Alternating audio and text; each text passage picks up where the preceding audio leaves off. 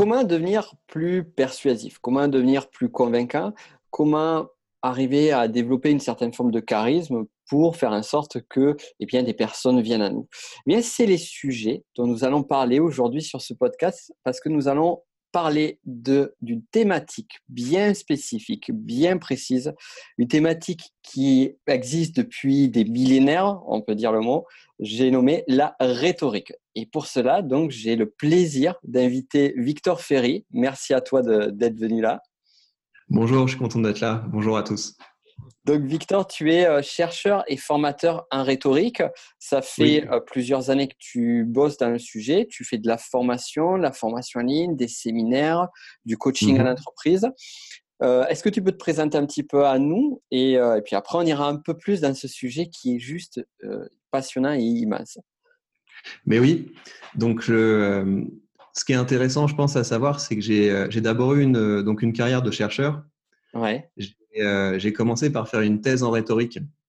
Et mhm. donc, ce qui, m'intéressait dans cette discipline, c'est que, en fait, la rhétorique, c'est une discipline qui est née euh, avec la démocratie et pour la démocratie. Mhm. Donc, tu as raison de dire que c'est une discipline qui a plusieurs millénaires. Elle a à peu près 2500 ans. Mhm. Euh, et, donc, elle est apparue dans un contexte où, pour la première fois, les, les institutions devenaient démocratiques. Donc, pour qu'un citoyen puisse euh, jouir pleinement de ses droits, il devait être capable de faire un discours où il défendait une mesure politique et puis il devait aussi se défendre lui-même, donc sans avocat, s'il était euh, attaqué par un concitoyen. Et donc dans ce contexte, euh, il y a tout un tas de nouveaux exercices qui sont apparus pour apprendre à mieux maîtriser cette, cette capacité à, à, parler en public. Et c'est ces exercices que je me suis intéressé à découvrir, à redécouvrir et à retravailler dans ma carrière de chercheur. Et donc, toutes ces recherches que j'ai euh, que j'ai faites, c'est là-dessus que je m'appuie aujourd'hui pour euh, être euh, formateur en rhétorique. D'accord. C'est quoi qui t'a amené initialement à la rhétorique? Est-ce que c'est un concours de circonstances ou il y avait vraiment une volonté de ta part? C'est une bonne question. Il y a les, je pense qu'il y a les deux et c'est quelque chose qui s'est fait progressivement.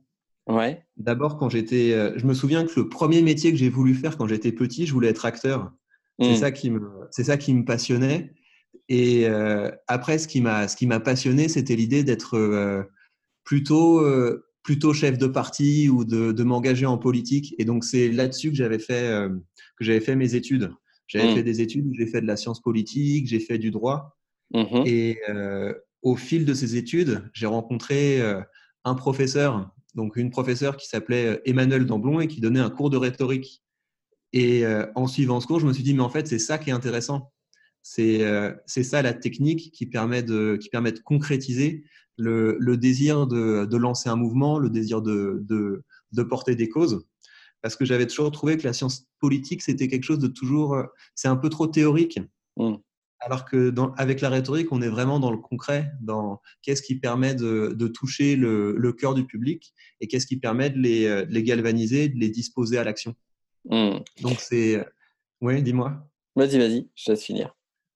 Donc c'est ça qui m'a, c'est ça qui m'a attiré vers la rhétorique. C'était l'idée que c'était de la, de la politique, mais de la politique euh, concrète. Hmm. Si tu devrais définir la rhétorique en quelques, en une phrase ou deux, tu dirais quoi? Donc là, aussi, il y, a, il y, a, plusieurs définitions.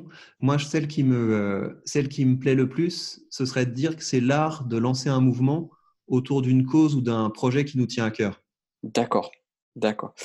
Et euh, pour en venir justement à la thématique, au domaine du business de la connaissance, alors moi j'ai déjà ma réponse, mais euh, pour toi, qu'est-ce qui ferait que c'est indispensable de maîtriser des bases ou des fondamentaux euh, de la rhétorique dans, ce milieu de la formation, de la formation en ligne ou de, du développement d'une activité entrepreneuriale Mais je pense que le, ce, qui, ce qui peut être intéressant là, c'est peut-être de dire justement la, la, spécificité de la, de la rhétorique par mmh rapport aux autres techniques. Parce que je pense que ce dont, ce dont ont besoin les, euh, les entrepreneurs, les formateurs dans ce domaine de la connaissance, c'est effectivement d'avoir des techniques de prise de parole en public. Et ça, il y mmh. en a plein. On peut, on peut y aller par le biais de, je sais pas moi, de la négociation, on peut y aller par le biais de la PNL, on peut y aller par le biais de, enfin, tout un tas de techniques qui proposent de, de développer cette capacité. et je dirais que la, spécificité de la rhétorique par rapport à ça, c'est l'intérêt sur le style. Donc c'est sur cette mmh. sur l'originalité, sur le, sur le travail sur le rythme des phrases, sur le, le travail sur, sur les rimes, le travail sur les figures. Mmh. Et, et, ça, en fait, l'intérêt de maîtriser cette, cette capacité, c'est que finalement, aujourd'hui, quel que soit le domaine de la connaissance qu'on prend, qu'on prenne euh, les ressources humaines, le management, euh, n'importe quoi, on se rend compte assez vite qu'il y a beaucoup de gens qui en ont déjà parlé. Mmh. Et c'est vraiment le, travail sur le style qui permet d'arriver à sortir du lot, même quand on est dans des thématiques un peu saturées. Mmh, mmh. Ouais, surtout que là, tu pointes du doigt quelque chose qui est très, euh, très fort, c'est qu'effectivement, il y a en fait, même, je vais, euh, on, va, on va amener un nouvel acteur dans notre, euh, univers. On va amener l'acteur qui, qui est euh, le marketing aujourd'hui. Le marketing tel qu'il est fait. Et moi, ce que je constate depuis des années, je me bats personnellement, intérieurement pour arriver à en sortir. Et en même temps, la difficulté, c'est qu'il y a cette nécessité-là. C'est que le marketing tel qu'il est fait dans le milieu de la formation en ligne, tout particulièrement, mmh il est euh, très, euh, très codifié et euh, tout le monde fait à peu près la même chose et même je trouve que les ficelles sont un petit peu grossières. Mmh qu'est-ce que tu, comment la rhétorique peut arriver à, justement amener ce souffle nouveau? Et même est-ce que elle peut s'insérer en marketing? Est-ce qu'elle vient en opposition? Est-ce qu'elle vient en solution de remplacement ou complémentaire? Ah, ah. Ouais, donc je pense que j'ai un peu le même rapport que toi au, marketing, mm. donc un peu un, rapport de d'amour-haine. Mm. Le donc moi j'y suis venu tard à m'intéresser à ce qui se faisait en marketing parce que dans le dans le monde universitaire, donc quand on travaille sur la rhétorique, on est nos inspirations, ça va plus être la, la grande littérature ou ça va être les, les études classiques. Et donc le, le marketing, on, on considère vraiment que c'est un, un autre monde. Mais mmh. quand j'ai commencé à m'intéresser au marketing, je me suis rendu compte que la... il y avait un, souci de la donnée, il y avait un souci de l'expérience et il y avait un souci du test.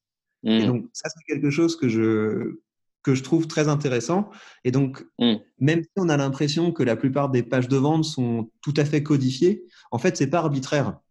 Ça, ça repose par, sur des tests qui ont été effectués. Et donc, le fait est que ça marche. Mm. souvent, bah, le, quand on nous dit que c'est important de, de, parler des problèmes des gens, quand on nous dit que c'est important, quand on voit une formation, de faire une longue liste de bénéfices, tout ce genre de choses, c'est euh, vraiment des choses qui marchent effectivement. Et donc, le, la rhétorique, pour répondre à ta question, elle va pas se mettre euh, en remplacement du marketing, parce que si, euh, si on veut vendre et si plus généralement on veut amener à l'action, il faut s'appuyer sur des leviers psychologiques. Et ces leviers psychologiques, on ne va pas les réinventer. Ils ont été, euh, ils ont été bien identifiés. Mmh. Par contre, ce que va pouvoir apporter la rhétorique, c'est justement ce travail sur le style. C'est que les, euh, les, ficelles vont être moins apparentes parce que pour un même levier psychologique qu'on veut activer, il y a un monde de possibilités mmh. sur la manière dont on peut formuler les choses.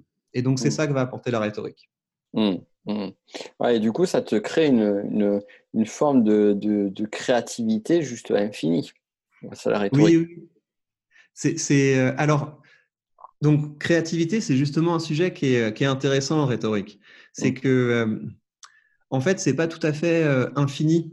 La, la, créativité, on l'atteint justement dans un, dans un jeu de frottement entre bah, l'univers des possibles et certaines mmh. contraintes. Hmm. Donc, par exemple, euh, un, exercice amusant en, rhétorique, c'est, bah, on va, euh, je vais te raconter une histoire euh, et je vais te demander de tirer la morale de cette histoire. Mais cette morale, je vais te demander de la tirer en alexandrin. Et donc, hmm.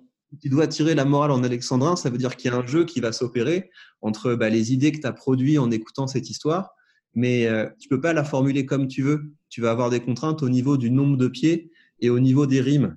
Et mm. donc, euh, c'est c'est ça qui est intéressant. Donc, le, la, la, rhétorique, elle ouvre tout un champ de possibilités, mais c'est toujours en essayant de retrouver des motifs. Mm. Mm. D'accord, d'accord. Et euh, au, regard de la rhétorique, l'impression qu'on peut avoir d'un point de vue extérieur, euh, lorsqu'on connaît juste euh, de façon, on va dire, surfacique la rhétorique, on peut avoir cette image de, de personnes qui vont utiliser des beaux mots, de, des belles phrases, un peu un poulet pour mmh illustrer leur discours. Est-ce qu'il faut passer par là? Pour être bon en rhétorique et est-ce que c'est nécessaire pour euh, être percutant dans un discours? Euh, ben Ça, c'est une bonne question également. Je dirais que c'est euh, quand même bon signe si les gens ont l'impression qu'on ne parle pas comme les autres. Mmh. C'est assez bon signe. Intéressant. parce qu'il y a quand même une. Aujourd'hui, en fait, si on n'a pas fait l'effort de, de, travailler notre style et d'en passer par des choses euh, un peu étranges, un peu compliquées, bah, il est fort probable que notre style ressemble beaucoup à celui du voisin. Mmh. Et donc, je dirais qu'on on commence vraiment à le travail rhétorique quand on prend un peu de recul par rapport à la manière dont, dans le contemporain, on parle et on écrit. Il faut peut-être en passer pour euh, commencer à développer son style par le fait que, bah, avant le style contemporain, il y a eu par exemple un style baroque il y a eu un style classique. Et quand on découvre, euh, quand on découvre ces styles, eh bien, euh, on se rend compte effectivement au début, mais c'est super bizarre, plus personne parle comme ça. Mais justement, il y a des choses à en tirer. Si j'entends bien, si j'utilise un, un, langage qui est un petit peu plus soutenu, qui est un peu plus travaillé, je vais être plus percutant, je vais être plus remarqué. Tu vas capter l'attention. Hmm. Tu vas capter l'attention. Et donc, euh, il faut toujours être dans ce jeu avec le, avec le public. Il ne faut pas avoir l'air d'un extraterrestre. Mais en fait, une figure de style, ça sert à ça. Donc, une figure de style, c'est des figures euh, de répétition et de parallélisme. Donc, c'est des figures du type euh, la, la, peur mène à la colère, la colère mène à la haine et la haine mène au côté obscur. Et donc, mm. c'est des choses, dans le langage courant, on l'utilise jamais. Et donc, mm. justement, quand euh, au fil d'un discours, on est capable de caser ce genre de figure, bah, le public se dit tiens, mm. là, il se passe un truc. Là, c'est différent. Et ça, ça capte l'attention. C'est vraiment cet impact que tu vas faire là euh, qui, va retenir. Se capter l'attention, effectivement, c'est ce qu'il y a de plus difficile, que ce soit pour un public sur une conférence, et pire encore quand tu as des personnes qui, qui, visitent ta page web ou qui vont sur, tes, sur, tes chaînes, sur, ta chaîne YouTube ou autre. Euh, voilà. Toi, comment tu t'en. D'ailleurs, petite question, parce que tu as une chaîne. D'ailleurs, pour la petite anecdote, pour nos auditeurs, je t'ai découvert grâce à ta chaîne YouTube. Et donc, sur ta chaîne YouTube, tu publies beaucoup de vidéos, tout particulièrement en ce moment. Donc, euh, mmh ce qu'on disait en off, c'est que tu es en train de préparer un calendrier de l'avant, donc une vidéo par jour jusqu'à jusqu'à Noël, c'est bien ça? Oui, en fait, euh, donc pour. Euh, je fais en gros deux types de vidéos. Donc, il y a, et je recommande aux gens aussi d'utiliser cette, d'utiliser cette stratégie parce que je pense que c'est une assez bonne stratégie. C'est, euh, j'ai certaines vidéos où je réagis à l'actualité depuis ma thématique. Donc, mmh. par exemple, il va y avoir euh, un grand discours important de Macron, mmh. où il va, y avoir, euh, il va y avoir un clash, où il va y avoir une nouvelle figure qui va commencer à émerger dans les médias, par exemple Greta Thunberg, ce genre de choses. Je vais mmh. faire une vidéo où je vais analyser ce discours, ce personnage, ce clash depuis ma thématique. Et mmh. donc ça, c'est des, ça ramène des gens qui à la base s'intéressent pas forcément à la rhétorique, mais qui s'intéressent à la thématique. Et donc mmh. ça, c'est mon rythme habituel. Je fais une vidéo par semaine où je, où je décrypte l'actualité d'un point de vue rhétorique. Et puis là, j'ai eu envie de faire quelque chose pour, euh, pour m'adresser aux gens qui, euh, qui me connaissent déjà et qui se demandent, mais c'est quoi l'étape suivante en fait? Donc on mmh. commence à avoir une idée de, des concepts rhétoriques, on commence à avoir une idée de comment ça marche, mais comment est-ce qu'on s'exerce? Comment est-ce qu'on développe notre compétence rhétorique? Et donc, bah, vu que c'était le, le, mois de décembre, j'ai procédé avec un calendrier de l'Avent où c'est un peu comme si les gens suivaient une formation avec moi. Mmh Et puis chaque jour, je vais leur présenter euh, un outil, euh, un exercice, en les incitant à passer à la pratique.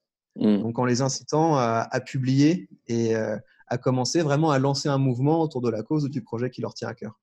Mmh, d'accord. Et euh, comment tu intègres la rhétorique dans tes vidéos, toi? Euh, On va dire si on regarde envers du décor. oui, c'est une bonne question. Le, la, la, chose sur laquelle j'essaie de progresser en rhétorique, c'est la mémoire.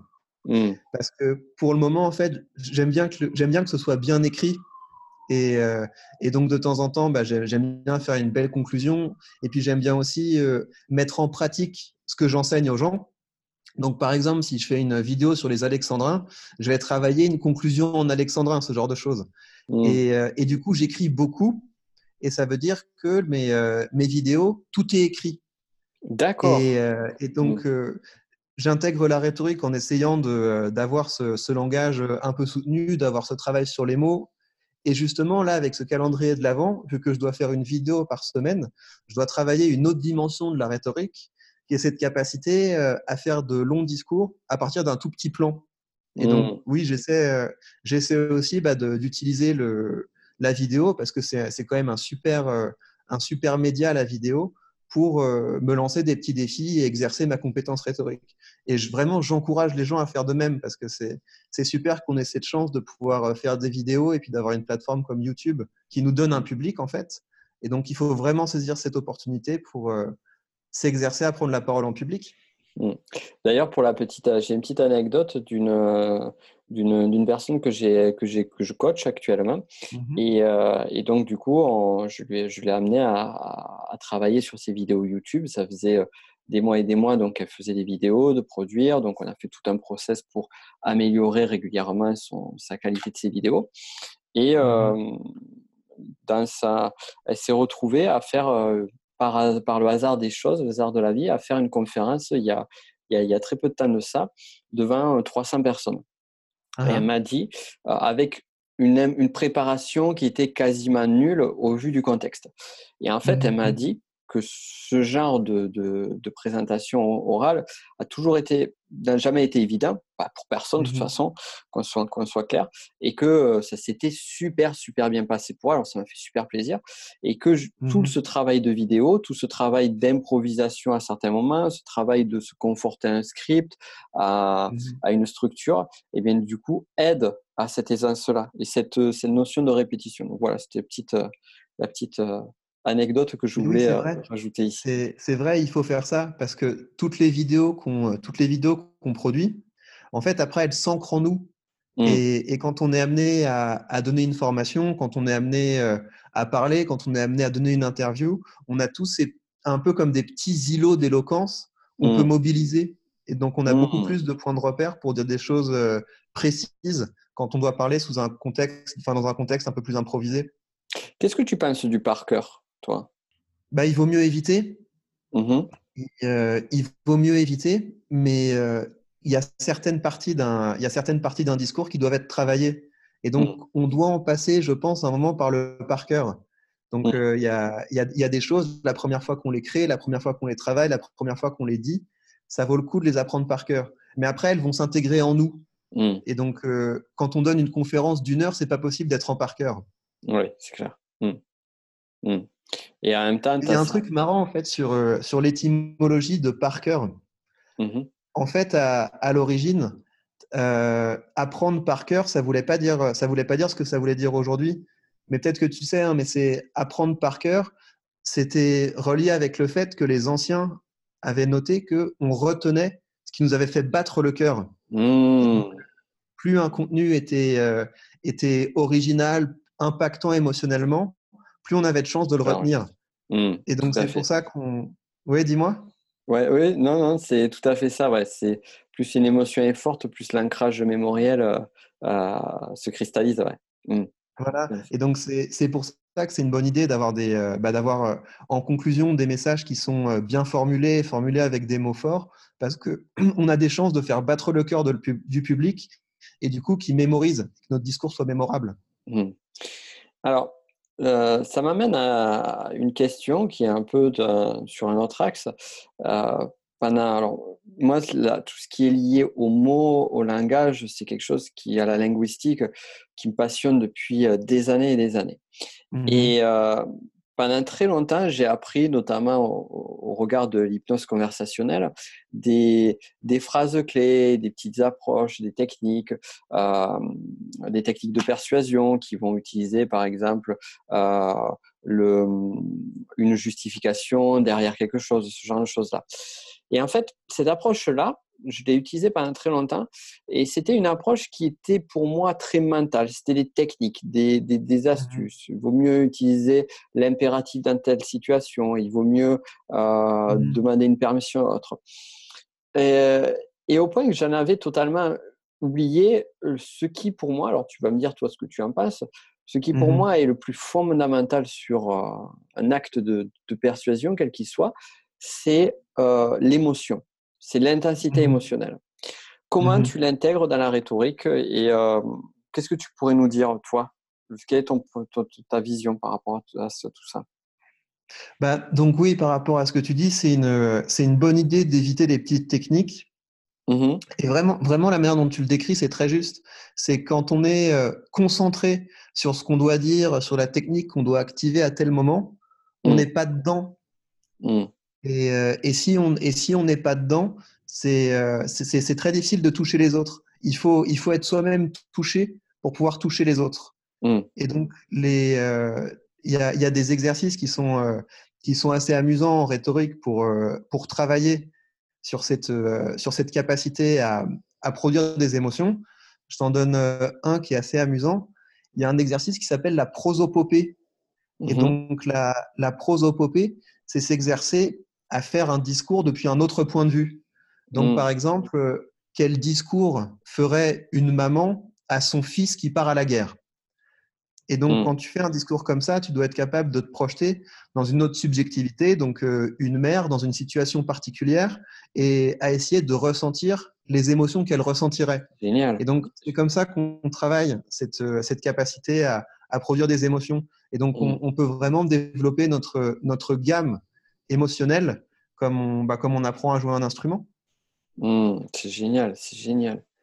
D'accord. Ah, ouais, donc, et du coup, en plus, ça te permet de développer beaucoup plus ton empathie. Parce que tu es obligé bien sûr. de, te, mmh. fonder dans l'autre. C'est super intéressant. Et l'autre chose que je, que je conseille aux gens, c'est de, c'est quand ils construisent leur discours, c'est de, c'est de penser également en termes de parcours émotionnel qu'ils proposent à leur public et la structure de base. Donc, en termes d'intensité émotionnelle, ça ressemble un peu à un U ça veut dire que c'est une bonne idée de, euh, de mettre beaucoup, beaucoup d'émotions euh, au début. Puis après, on arrive en rythme de croisière, on doit argumenter, on doit développer, on adopte plus euh, une image d'expert. Et puis après, vers la fin du discours, on remet les émotions parce que là, il, s'agit de galvaniser, donc on va plus être dans un ethos de, mmh. bah, de leader, de, de militant. Mmh. Et, donc, c'est bien de se représenter nos discours comme ça, comme un, comme un mmh. parcours émotionnel qu'on propose au public. Mmh. J'avais, euh, j'avais appris à l'époque où, euh, où j'avais suivi ma formation euh, d'enseignant PNL, mmh justement des techniques de, de, pédagogie. Et notamment, on retrouvait un petit peu ça dans le sens où finalement, pour qu'un savoir soit le mieux intégré, mmh une des clés pédagogiques, c'était au départ d'être sur une approche qui est celle qu'on va utiliser, qu'on va voir sur Internet, souvent sur le teasing, qui va être plus motivationnelle pourquoi mmh ceci, comment cela, avec du questionnement. Euh, ensuite, enchaîné par une métaphore, une métaphore mmh ou une histoire pour euh, arriver à, capter, capter l'attention. Après, passer sur un mode de discours qui est un mode de discours beaucoup plus linéaire, qui est euh, un mode de discours professoral. J'explique la mmh technique après passage à l'exercice, et on finit par euh, insuffler euh, effectivement une émotion, insuffler une inspiration pour la suite. Ouais, mmh. ça me semble être un, bon plan. C'est une bonne mmh. idée. Et euh, c'est intéressant. C'est drôle de, de, de, voir que finalement, avec des mots ou des, ou des, ou des choses différentes, on retrouve souvent les mêmes, les mêmes, les mêmes choses dans, dans différents domaines. Mais oui, euh, les, euh, les, les, humains n'ont pas tellement évolué depuis. Euh, enfin, la, culture humaine a évolué beaucoup en 2500 ans, mais l'architecture biologique des humains, c'est un petit peu la même. Et donc, les, les leviers qu'on peut, qu'on peut activer pour capter l'attention, pour amener, pour amener à l'action, pour intéresser, c'est, ça va être les mêmes choses. Et d'ailleurs, en termes de littérature, en termes d'apprentissage, toi, sur la rhétorique, est-ce que tu fonctionnes euh, comme moi dans d'autres domaines d'expertise C'est qu'aujourd'hui, tu vois, moi, je vais chercher le savoir aujourd'hui plus que dans des bouquins qui sont au moins, qui ont au moins 50, 100 ans, voire plus. Et là, même sur la rhétorique, on pourrait aller sur des bouquins de 2000, 2500 ans. je pense particulièrement à notre grand ami Aristote et sa rhétorique. Oui, oui, il est bien son traité, il faut le lire. C'est, mm. euh, et puis on, le trouve en version, euh, en version électronique facilement. Et c'est typiquement le genre de livre où plus on le lit, plus on voit des choses. Mm. Mm. Et, euh, c'est donc oui, c'est vrai que le, quand, on, quand on va vers des ouvrages plus anciens, on va trouver des choses justement qui nous permettent de prendre du recul par rapport à l'ère du temps. Et ça, c'est et ça c'est très utile. Et bah, moi, pour me former à la, rhétorique, je, je, lis quand même beaucoup de psychologie parce que ce qui sur la sur la psychologie de la décision et de la motivation, c'est fondamental. Mmh. Et il y a un, un, dernier type de choses que je fais, c'est que j'essaie de lire des romans. Parce qu'en termes de, en termes de capacité à, bah, à créer du suspense, à, à, embarquer les gens, à, à, faire entrer dans un autre univers, les, euh, les, grands romanciers, ils ont beaucoup de choses à nous apprendre. Mmh, mmh. Ouais, ouais c'est très très bien vu. C'est très très juste. Ouais. Oui, parce que si c'est des bouquins qui sont lus, qui sont des best-sellers, qu'on lit encore aujourd'hui, qu'on lira encore demain, c'est qu'il y a un truc, quoi. C'est eh ben oui, euh, les, les, grands auteurs, mais les grands cinéastes en fait aussi, c'est qu'ils ont, euh, ils, ils, connaissent très très bien la, la, la, symphonie des émotions humaines et donc ils mmh. savent les déclencher. Mmh. Mmh. Intéressant. Intéressant. Quelle différence tu fais toi entre rhétorique et persuasion? Bah, la persuasion c'est un des effets de la rhétorique, mais on peut, il y en a d'autres. Ouais on peut, euh, il y, a, y, a, des discours en rhétorique qui n'ont pas vocation à persuader. Il y, a des discours, par exemple, qui ont vocation à faire du bien. Mmh. C'est un, un, genre de discours qui s'appelle euh, discours épidictique. Et donc, c'est typiquement le genre de discours quand il y a eu une crise. Donc, par exemple, mmh. il y a eu un attentat où, euh, où on est entraîneur d'une équipe et puis on vient d'avoir une grosse défaite. Ou alors, on a un ami qui a une peine de cœur. Et donc là, on va devoir faire un genre de discours dont le but, et de changer l'état émotionnel. Et donc, c'est n'est mm. pas de la persuasion, c'est vraiment de la parole qui soigne. Mm. Mm. Ouais, ouais c'est génial. C'est génial comme, euh, comme type d'exemple. Ouais, et puis en plus, ça peut être, ça peut être euh, appliqué, euh, ce type de discours-là, dans, dans, nos métiers aussi. Ils, ont, ils, ont, ils portent tout leur sens aussi à l'intérieur. Oui, il faut, il faut faire ça, mais je crois qu'il y a des. Euh, j'ai vu que le, les gens qui s'intéressent au marketing, et donc c'est pour ça que j'ai fini par respecter le marketing, c'est qu'ils ont redécouvert tout ça. Donc il y a, je crois qu'il y a des livres sur le marketing tribal et ce genre de choses, sur le fait mm. que euh, pour avoir vraiment une communauté, il faut être capable de la rassembler autour de, autour de héros et mm. parfois euh, contre des ennemis, même si c'est pas une corde que je recommande vraiment d'activer trop souvent. Ouais, oui, pourquoi? Bah, en fait, c'est assez. On, peut le comprendre comme ça. C'est si je te si je te présente un héros, donc mm. euh, dans telle situation, la facilité aurait été de faire comme ça, mais telle personne a pourtant décidé de faire comme ça en illustrant les valeurs de telle ou telle chose. En fait, ça ça a créé euh, une volonté d'imiter par euh, par émulation. Et donc, on se sent plus fier, on se sent plus motivé. Et une personne qui est fière et motivée, c'est c'est pas une personne qui va embêter les autres, c'est pas une personne qui mm. va chercher à agresser les autres. Mm. Alors que quand on fait pas un, discours d'éloge, mais qu'on fait un discours de blâme, donc euh, mm. notre vie sera plus belle quand on se sera débarrassé de ces, misérables qui nous, etc. En fait, ça mène vers des comportements de colère, de vengeance et d'agression. Et donc, ça peut permettre de rassembler euh, à peu de frais des gens qui sont, euh, qui sont un peu fanatisés comme ça. Mais sur le long terme, c'est une grosse bêtise. Parce que, mm. parce, enfin, on a toujours des retombées négatives quand on, quand on joue avec ce genre d'émotions. D'accord, d'accord. c'est intéressant de parce que oui, je, je pensais à cette notion de cause. Généralement, quand tu as une cause, tu, tu trouves un ennemi commun à cette cause-là pour la défendre. Donc, il y a, il y a aussi euh, toute une approche qui, qui vient justement à enflammer euh, et à renforcer la cause par justement trouver cet ennemi, euh, cet ennemi invisible que l'on doit combattre. Euh, voilà, et donc effectivement, il faut le faire, mmh. mais il faut éviter de l'incarner trop. Donc, il ne faut pas envoyer sa communauté contre Monsieur X. Parce que ça, c'est une, ça, c'est une grosse bêtise. Par contre, on peut de temps en temps s'en prendre aux gens qui. Ouais. Et là, c'est, là, c'est, c'est moins nocif. Ouais. Oui, tout à fait. La, la, la, cause doit être un ennemi euh, invisible et pas un ennemi euh, euh, qu'on doit nommer avec un nom, clairement. Mmh il, y avait, il y avait un mécanisme comme ça sur les phénomènes justement de, de rassemblement où l'ennemi, il fallait qu'il soit, c'était l'ennemi invisible mmh qui, qui nécessitait un regroupement pour être combattu et aussi qui était viral par mmh exemple, euh, la, la, la, montée du, du nazisme, eh bien typiquement, c'est le type d'ennemi sur lequel, contre lequel on pourrait se battre. Ou une maladie comme par exemple le sida, ce qu'on a connu dans les, dans les années 90 avec les campagnes et, tout ce genre de choses-là. Ouais, mmh. ouais c'est juste. J'étais en train de réfléchir en, en t'écoutant. Le, je pourrais lancer une campagne contre la médiocrité, par exemple. Mmh. Mmh. Et, ça, en fait, ça, ça exclut pas forcément des gens. Ça permet d'activer cette volonté de, un peu cette réaction d'orgueil comme ça, sans, euh, sans stigmatiser des, des gens. Ouais. Et ça polarise parce que finalement, tu te retrouves avec des personnes qui partagent, euh, c'est un partage de valeurs et d'ennemis communs, d'ennemis à, à, ses propres valeurs. Quoi. Mmh Donc ça, c'est, euh, c'est, ça peut, c'est, c'est intéressant, intéressant aussi. C'est d'aller sur ça.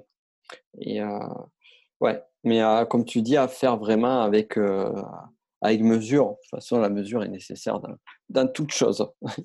Oui, oui. Et on se sent mieux quand on fait des éloges. Ouais. Mmh. C'est un, un, un, bon exercice de temps en temps de, d'essayer de, bah de, de, trouver des gens qui nous inspirent et d'en faire l'éloge. Mmh. intéressant, intéressant. Ouais, ça fait sens en plus, comme tu dis, j'imagine qu'il y a des études qui ont, qui ont, qui ont prouvé ce, ce, ce, fait-là, non? Je, oui, je pense que oui. Faut, mmh. euh, il, faut, il, faut, que je regarde. Mais en, en tout cas, c'est quelque chose qui est, qui est, notamment utilisé par les, euh, par les euh, présidents américains. Mmh. Les, les, présidents américains, tous les, tous les ans, début d'année, ils font un discours qui s'appelle le discours sur l'état de l'Union. Mmh Et à la fin de ce discours, ils font un éloge d'un héros du quotidien Mm. Donc, euh, tel employé du gouvernement qui s'est euh, jeté dans l'eau glacée pour euh, sauver une, une, dame en danger, ou tel, mm. tel entrepreneur qui, quand il a entendu que des, des mineurs étaient bloqués dans une mine au Chili, il s'est dit je vais, je vais mettre mon argent pour les aider, enfin ce genre de choses. Et donc, mm. ça, l'objectif, c'est de, de renforcer l'adhésion à la communauté en donnant des motifs de fierté. Et, je, et donc, il y a forcément des études qui ont été faites là-dessus, parce que quand ça, une manière un peu cheap de le faire, c'est les, les, procédés d'employés du mois. Quand on va dans un McDonald's ou quoi, il y a souvent une photo d'employé du mois. C'est vrai. Et donc, je pense qu'ils font pas ça par hasard et donc ils ont dû faire des études qui montrent qu'il y a une efficacité à ça. Ouais, ouais, ouais, ouais parce qu'en plus, ça renforce le sentiment de fierté. Toi, tu as envie d'être à la place de l'employé du mois aussi, donc ça aussi, ça, galvanise un petit peu le, les employés, ouais tout à fait. Et puis il y a aussi les saints dans les religions. Mmh. Les, euh, mmh. tous, les, tous les saints, c'est aussi des, euh, des, des, croyants modèles que la, que la communauté après va avoir envie d'imiter. Donc c'est un, mécanisme qui est assez, euh, assez répandu. De toute façon, on a, des, on a besoin de façon générale de points de référence, de, de points d'admiration. Vu qu'on est des animaux sociaux, on, on, se comporte toujours par comparaison et par référence euh, extérieure. Donc, euh, ouais. Donc, ça fait sens. Ça fait, ça fait véritablement sens. Est-ce que tu trouves aujourd'hui, toi qui as qui a vraiment une, une, très grande expertise sur la rhétorique, est-ce que tu trouves aujourd'hui que les politiciens qu'on peut voir, dans, par exemple, dans l'actualité française, euh, sont sont vraiment formés et euh, ont une véritable expertise en rhétorique ou pas? Mais je trouve qu'ils sont mauvais. Enfin, c'est bête ce que je dis, mais euh, j'ai souvent l'impression qu'ils font leur, euh, leur, discours au petit bonheur la chance. Mmh. Et, et c'est assez étonnant parce que je, si, si on veut vraiment oui, mais ce pas les exemples qu'il faut suivre. Moi, je, moi, j'analyse souvent les, euh, les exemples de, de, politiciens parce que parce qu'ils sont connus et c'est ça que les gens, euh, c'est ce par quoi les gens sont souvent attirés et intéressés. Mais en vrai, si on veut apprendre à persuader, il vaut mieux regarder du côté des gens qui font du marketing et du gens qui vendent, parce que mmh. les, euh, voilà, on, on a l'impression que ils ont ils ont pas besoin de ils n'ont pas besoin d'amener à l'action parce que la seule action qu'ils nous proposent, bah, c'est de voter une fois de temps en temps. Et donc, euh, ils ne savent pas persuader, ils ne savent pas amener à l'action. Ils sont très forts pour, euh, pour euh, occuper l'espace de parole en étant capables d'improviser sur n'importe quel sujet. Mmh. Mais les gens le voient, en fait, les, les gens le voient parce que là, on a, on a un assez bon détecteur à langue de bois Et mm. donc, ce n'est pas des discours qui nous nourrissent. Et on le sent tout de suite quand un discours ne nous nourrit pas et qu'il essaie plutôt de nous, de nous, remplir. Et donc, c'est, euh, ils sont vraiment mauvais. Et, je, mm. je, pense que c'est, euh, je pense que c'est lié euh, au fait qu'ils ont finalement pas grand-chose à proposer. La seule chose qu'ils ont, qu'ils ont à proposer, c'est bah, ils doivent à chaque fois essayer de nous, de nous re-raconter cette petite histoire selon laquelle bah, si eux passent, ce sera mieux que si l'autre passe mais c'est, mais c'est beaucoup moins motivant qu'un entrepreneur qui a un vrai projet, qui essaie de le porter et, hmm. qui se, et qui se focalise sur des vrais problèmes avec une solution concrète. Ouais, donc, en fait, ils prennent une petite, ils prennent, on va dire, une batterie de techniques ou de, ou de, ou de, de grands principes et puis ils les, ils les reformatent d'une façon ou d'une autre, quoi. Bah, j'ai fait une vidéo là-dessus sur la, sur la langue de bois, et donc on voit assez bien, on, voit assez bien ces techniques. Et donc, c'est des, des, techniques qui permettent de, de parler avec beaucoup d'assurance en donnant l'impression qu'on est en train de dire des trucs alors qu'on dit rien. Mmh. Mmh. C'était assez éloquent, ouais, d'ailleurs, justement, l'exemple. et euh, en France, tu, en termes d'hommes politiques, est-ce qu'il y en a un qui sort du lot dans le, dans le tas ou pas? Ou, euh, ou une personnalité française, au-delà même de la politique? Bah, il y, a, y, a des gens qui sont, il y a des gens qui sont intéressants à suivre, oui. Euh, donc il y en a un qui, euh, qui agace beaucoup de monde, mais, mais il faut le suivre parce qu'il a un sens du buzz absolument incroyable. C'est Laurent Alexandre. Ouais. Donc Laurent Alexandre, c'est un, un, mec un peu futurologue et puis ultra libéral et, et euh, qui avait parlé à un moment euh, d'intelligence artificielle. Et là, son grand combat, c'est de clasher Greta Thunberg. Et uh-huh. donc, c'est n'est pas un personnage que je trouve très sympathique, mais il faut le suivre parce que lui, il sait ce que c'est qu'un buzz. Et, son uh-huh. compte Twitter, c'est la folie par rapport à ça. D'accord. Dans un, dans un genre euh, un peu plus noble, uh-huh. même si c'est pareil, je ne partage pas ses, ses, idées, il faut regarder comment Mélenchon fait un discours. Mmh. Donc, il faut vraiment prendre le temps parce que le, les, les, en fait, le travail que font les médias, ils font un travail de synthèse. Donc, ils vont mmh. regarder un discours d'une heure et puis ils vont en tirer quelques idées. Mais c'est un, un, assez bon moyen d'apprendre la rhétorique, de regarder un, un, discours de Mélenchon. Allez voir les, les discours qui ne sont pas dans un contexte polémique. Allez voir les discours où il, est, où il est posé, où il est calme. Et lui, il a un vrai souci, de la, il a un vrai souci du, euh, du travail sur les mots. Et, et ça, ça, peut être assez joli. Il faut aller voir par exemple l'éloge funèbre qu'il a faite de, euh, je crois qu'il s'appelle le lieutenant-colonel Arnaud Bertram. Donc c'est uh-huh. euh, ce policier qui avait donné sa vie dans une, dans une prise d'otage terroriste. Et donc le discours d'hommage que fait Mélenchon euh, à l'Assemblée nationale, c'est un très bon exemple de ce qu'est un discours épidictique. Donc lui, il fait des choses qui sortent un peu du lot. Très, intéressant. J'en avais entendu, on m'en avait, on l'avait dit ouais, sur Mélenchon, j'ai entendu parler. Et euh, j'avais cru comprendre aussi que Jean-Marie Le Pen aussi, pareil, était, était un très bon orateur sur ses discours. Je sais pas si. Faudrait que je vois. Parce que Mélenchon, moi, j'en ai que, enfin, Le Pen, j'en ai que le, euh, j'en ai que l'image des médias et donc je me suis, je me suis pas encore intéressé au personnage.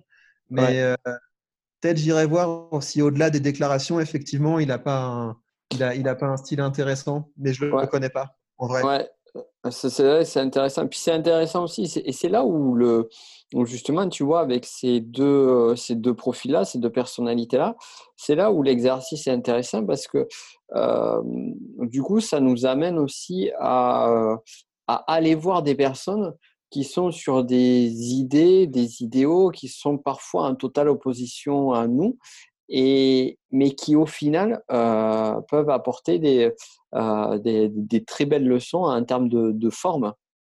Oui, alors ça, il faut le faire. C'est un, un, très bon exercice pour éviter les hommes de paille.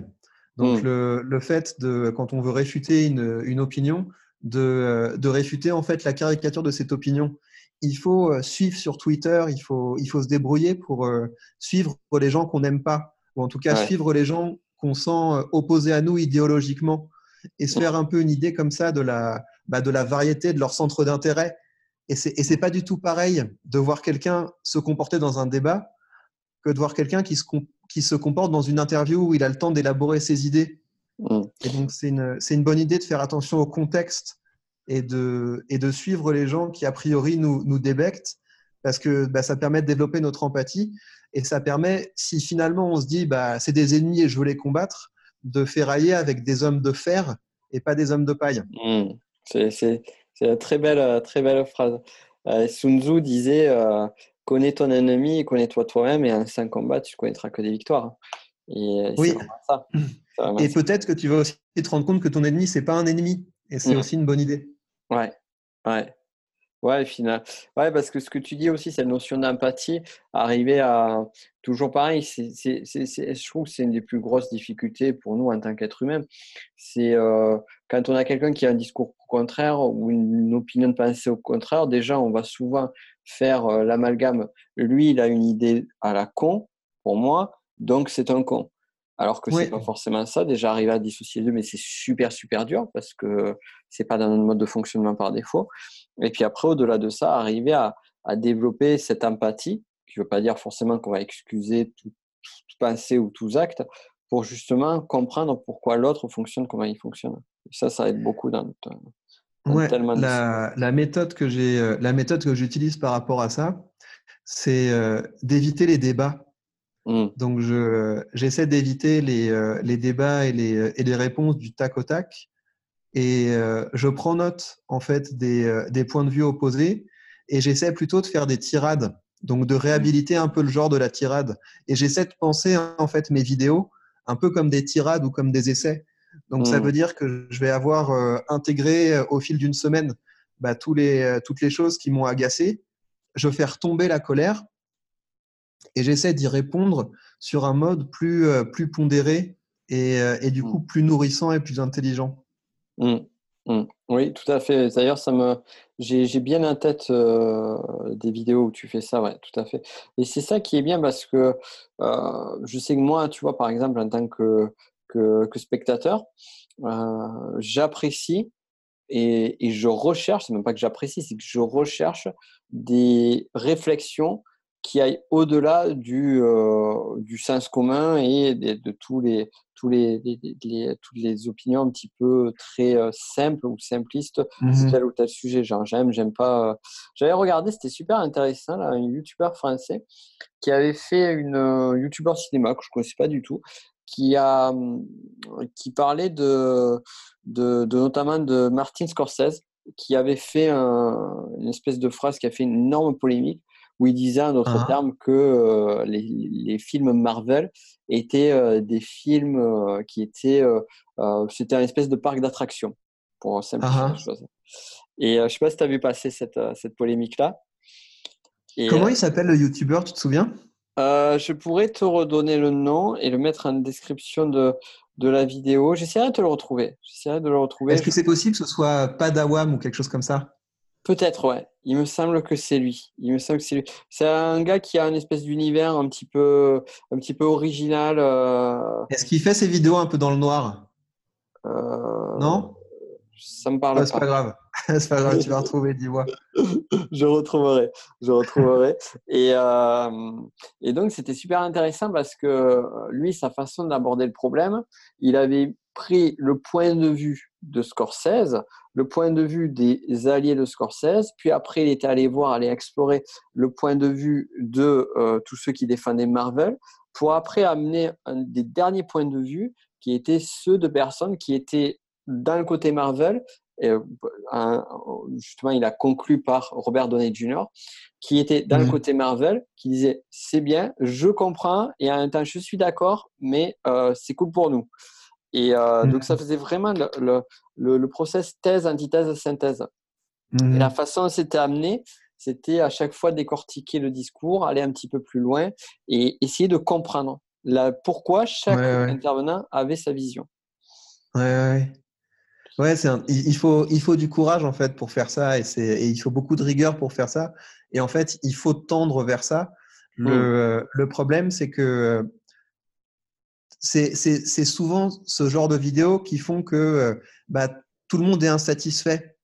Mmh. Quand, on, quand on a l'air comme ça d'être un peu euh, entre deux eaux, on se, euh, on se braque les fanatiques des deux positions extrêmes en fait. Mmh, donc, il faut courage quand on décide d'adopter cette, cette, position de la mesure pour assumer tous ceux qui pensent qu'on n'est pas assez ou trop, etc. Mmh. Mais c'est vers ça qu'il faut tendre, évidemment. La, mesure, c'est une, une, vertu. Oui, totalement. totalement. Une, très, une vertu très, très importante et très difficile à, à atteindre. Donc, euh, ouais, tout à fait, tout à fait. c'est, euh, en tout cas, c'est, hyper passionnant. Euh, où est-ce qu'on peut te retrouver, toi, sur euh, si on veut continuer à travailler avec toi, si on veut se former à la rhétorique? Parce que c'est vrai que c'est bien que tu nous as recommandé euh, Rhétorique d'Aristote, mais euh, c'est pas forcément toujours super facile à lire. Et, euh, et au vu de ton expertise, j'imagine que tu, que tu fais converger beaucoup de, de, contenu et de savoir de différentes époques et différentes façons de penser. Bah, ce que je, ce que j'encourage les, les gens, c'est de, c'est de prendre la série en cours. Donc cette, cette série de vidéos en, en rhétorique que je publie là en décembre, et ça va, ça va être rassemblé sous une playlist qui s'appelle euh, Formation complète en rhétorique. Génial. Et, vraiment, bah voilà, si, euh, si, si, vous faites ça et si vous, si vous faites cet effort, vous, allez déjà savoir si la rhétorique c'est pour vous ou pas.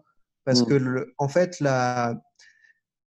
j'aime pas tellement recommander des, euh, des livres en, en rhétorique, c'est important d'en connaître un petit peu, mais en vrai, le, le niveau 2 en rhétorique, c'est de, de produire c'est d'avoir ce, plaisir de se dire voilà, bah, je, vais faire ce message, je vais faire ce discours, je vais faire cet article, je vais faire cette vidéo, et puis de se forcer de, de se dire voilà, bah là, à cet embranchement de mon discours, j'ai telle possibilité, telle possibilité, telle possibilité, et je vais tenter celle-là parce que je l'ai, je l'ai apprise, j'ai lu quelque part, et j'ai envie de voir si ça marche. C'est vraiment mmh. comme ça qu'on progresse en rhétorique, c'est en, en faisant des choix. Mmh. Mmh. Très intéressant. Très, très intéressant. de toute façon, vous retrouverez encore une fois les, les, liens en dessous, de, en dessous de, du podcast. Et euh, si tu avais un dernier mot, une dernière chose à, à nous dire qui, qui pourrait euh, justement donner le, le là ou la, ou la synthèse, puisque bon, comme on sait, tout bon discours doit se finir euh, de façon importante, fait, de façon bien, c'est les parties plus importantes. Qu'est-ce que tu dirais? Ben, Je leur dirais que qui se, qui se représente que si euh, Aristote revenait aujourd'hui, il se dirait, mais euh, quelle chance vous avez de pouvoir accéder aux réseaux sociaux. N'importe qui, depuis sa chambre, il peut aujourd'hui faire un discours qui va toucher euh, des, des, dizaines, des centaines, des milliers de personnes. Et puis, je pense qu'Aristote, dans un second temps, vu que c'était quelqu'un de curieux, il regarderait ce qui se passe sur les réseaux sociaux. Et là, il verrait les vidéos qui sont les plus vues. Et après, je pense qu'il nous regarderait d'une façon euh, beaucoup plus, euh, beaucoup plus agacée. Parce qu'il verrait ce qu'on a laissé faire de la, de la nature et des animaux. Et il se dirait que il serait temps qu'on passe à l'action. Et donc, je pense que ce qu'il nous dirait, c'est que vu qu'il est plus là pour écrire une rhétorique 2.0, c'est à nous de le faire c'est à nous maintenant de reprendre euh, cet incroyable pouvoir qu'est le langage et de profiter de ces nouveaux moyens de communication pour euh, enfin façonner euh, un monde à la hauteur de ce que devrait être un homme. Hmm. Je crois qu'il n'y a plus rien à dire. Je te remercie pour, pour le temps que tu nous as accordé et à, à très vite. Ben oui, prenez soin de vous. Merci à toi d'avoir écouté ce podcast. J'espère que tu auras pu en apprécier toute la qualité. C'était vraiment un plaisir, un bonheur de faire cette interview. Donc si tu as aimé ce podcast, ce qui serait vraiment génial, ce serait d'en parler autour de toi. Pourquoi pas le partager et également mettre une note, un 5 étoiles sur Apple Podcast si tu es sur cette plateforme-là et un petit commentaire. C'est juste génial, c'est juste hyper aidant pour pouvoir diffuser au maximum ce podcast sur lequel je m'engage. Bien évidemment, comme toujours, à t'amener un maximum de qualité et de contenu. C'était un plaisir de passer ce moment avec toi, c'était un plaisir de pouvoir euh, partager avec toi cette superbe interview et je te dis à très vite pour d'autres conseils et d'autres aventures. Ciao